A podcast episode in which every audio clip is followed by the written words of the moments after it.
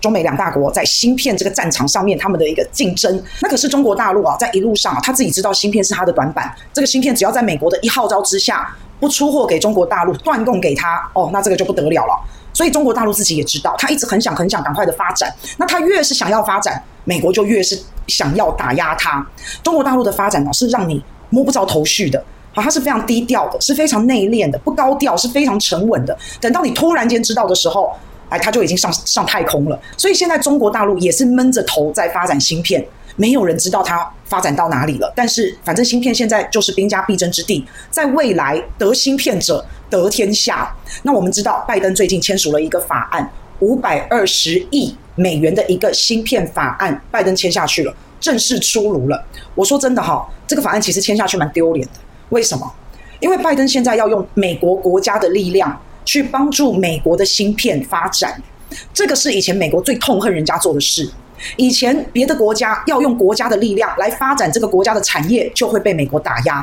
啊，他觉得商业竞争这些都要自由，都要开放，国家不可以去扶植自己国家的企业。你要让你要让这个市场机制是大家公平竞争的。所以美国是最恨人家做这种事的。你要知道，当美国出台了这个芯片法案。也就表示什么？他在这个方面是不足的，在美国这个方面，他是他是弱势的，他是害怕的，他是紧张的，他是想要发展的，而且是要用国家的力量下去发展。那你就知道他的芯片发展这个普普普普啦哈，普通普通牙啦。诶，但是哦，他通过了五百二十亿的一个投入芯片的发展，这五百二十亿九牛一毛，杯水车薪啊！建一家芯片厂、晶圆厂大概要一到两百亿。那三星预计二十年。二十年要建十一座的芯片晶圆代工厂，在美国，那你算算看，一个工厂芯片工厂要一到两百亿，你五百二十亿，光一家三星你就分不够了嘛？那这个芯片法案它的前身叫做创新与竞争法案，简单说就是要围堵中国，就是要遏制中国。那原本的创新竞争法案它是两千五百亿美元，那两千五百亿美元，我跟你讲，那个法案就过不了，大家一直吵，一直吵，一直吵。这么大一块蛋糕，大家都想瓜分。美国的各党派参众议员盯上了这一大笔预算，吵翻天了，吵成一团。造成了非常严重的党争，所以这个法案之前的创新与竞争法案就一直搁在美国的议会，一直停在那边。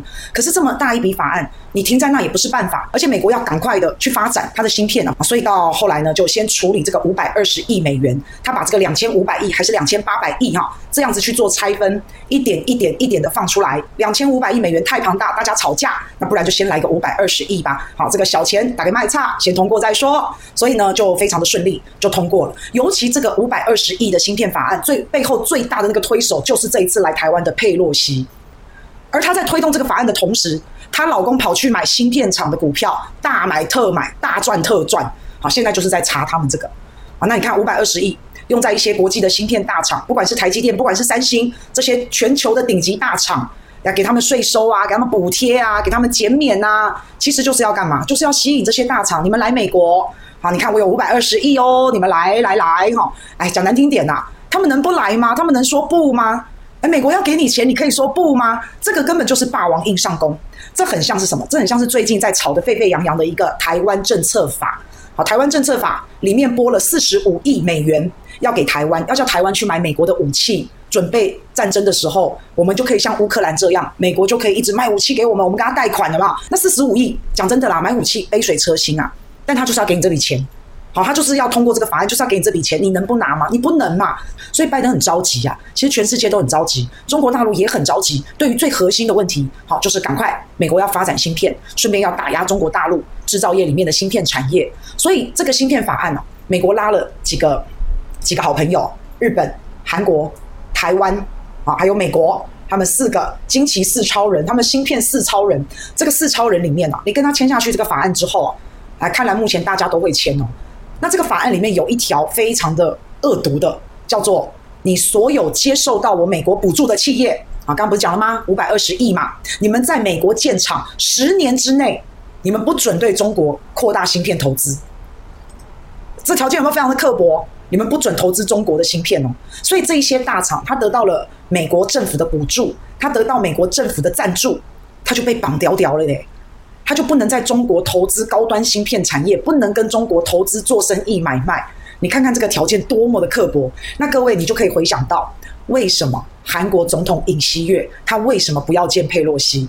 佩洛西是这五百二十亿芯片的一个推手。佩洛西来台湾，他见了台积电董事长，还有张忠谋，对不对？他为了什么而来？他就是为了芯片而来。所以韩国也知道，韩国总统尹锡悦就不见他。韩国总统尹锡悦尹锡悦说啦，他要站在国家利益，他就不见，他就是不见。好，原来如此哈。现在美国就是这样啊。哎，我根本不想要接受你美国政府的补助，哎。啊！你补助我了，然后你就不让我再去中国大陆了，你就不让我再跟中国大陆投资做生意做买卖了。就像你抖内给军军了，你赞助军军了，然后你就不准军军这个，不准军军那个，哈，啊，这个太说不过去了，这个条件就是太严苛了。啊，那但是啊，美国有特别强调，它的高端芯片，它的十四奈米高端芯片就是十四奈米以下，好吗？八啊、七啊、五啊、三啊、二啊，哈，像这一些这些芯片啊，真的是被美国给掌握。中国大陆是被掐住脖子的，对中国大陆来说非常非常的困难，韩国也非常非常的苦恼，大家不想拿这个钱，但他就硬要给你，给完你以后再来再来限制你，再来骂你。好，这个这个糖是什么？这个糖是糖衣毒药啊！这根本就是强迫三星、强迫台积电被美国逼去建厂，台积电也是啊。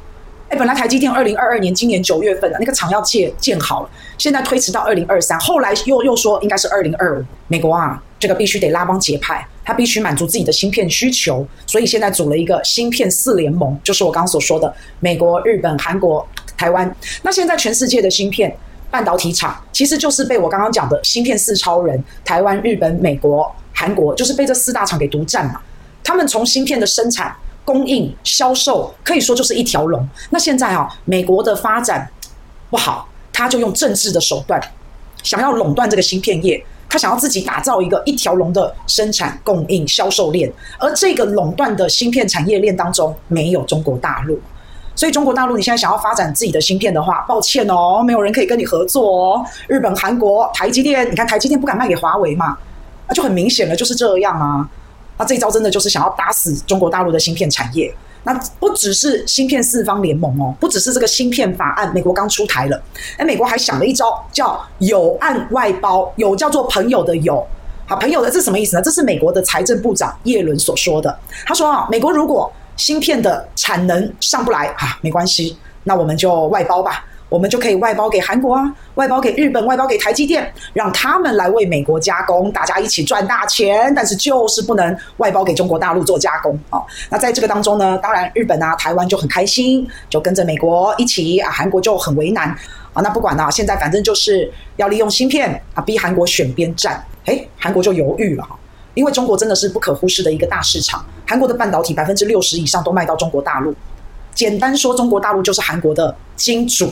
啊，就是就是这么简单嘛，这么大的客户，你要怎么去得罪中国大陆啊？韩国最顶级的半导体，不管是三星，不管是海力士，在中国都有很大量的投资，诶，你要叫韩国怎么舍弃中国？这个太强人所难了吧？可是美国它就是有它的政治目的啊，它就是要叫韩国不准跟中国合作芯片的生意啊，它就是要叫韩国你要去放弃中国大陆的市场，那你要叫韩国怎么办？以拖待变，骑虎难下。但是啊，拜登给了一个 deadline，八月底以前韩国一个回复啊。啊，目前看来啊，不用等到八月底啊。啊，目前看来呢，这个韩国应该是会加入芯片四方联盟，但是还有个条件，他说不要激怒中国大陆，他不是因为反中哦，啊，他希望不要扯到说反中，不要针对中国大陆，他有个条件。那所以在佩洛西一离开之后，这个韩国的外交部长就马上现在应该在天津啊，哈，现在应该在中国大陆访问，一定是去跟中国大陆讲说，不啦，我没那个意思啦，我嘛是没法度啦，还有他逼我要加入芯片四方联盟啊，不被安怎。哦，这个好恐怖哦！哦，这个加入之后，哎，你不要以为加入芯片四方联盟就没事嘞，加入芯片四方联盟之后，背后还有的难受嘞。好，你看韩国在技术上，在经济上，哇，国家安全上，哎，你要知道，哎，南韩是有美军在在他的土地上驻军，哎，啊，你不要讲不要讲别的，万一韩国不答应芯片四方联盟，你也知道，美国这么喜欢搞暗杀，还有军队住在南韩呢的土地上，你觉得他敢不听话吗？怎么可能？好，那反正现在韩国的外交部长。就在中国大陆看看韩国有没有办法跟中国大陆说拍谁啦，我已经选边站站好了，但是我也是百般的无奈啊，你一定要原谅我。那现在这个芯片四方联盟就是完全要在半导体产业上面去孤立中国，要去中国化，然后要美国最大利益化。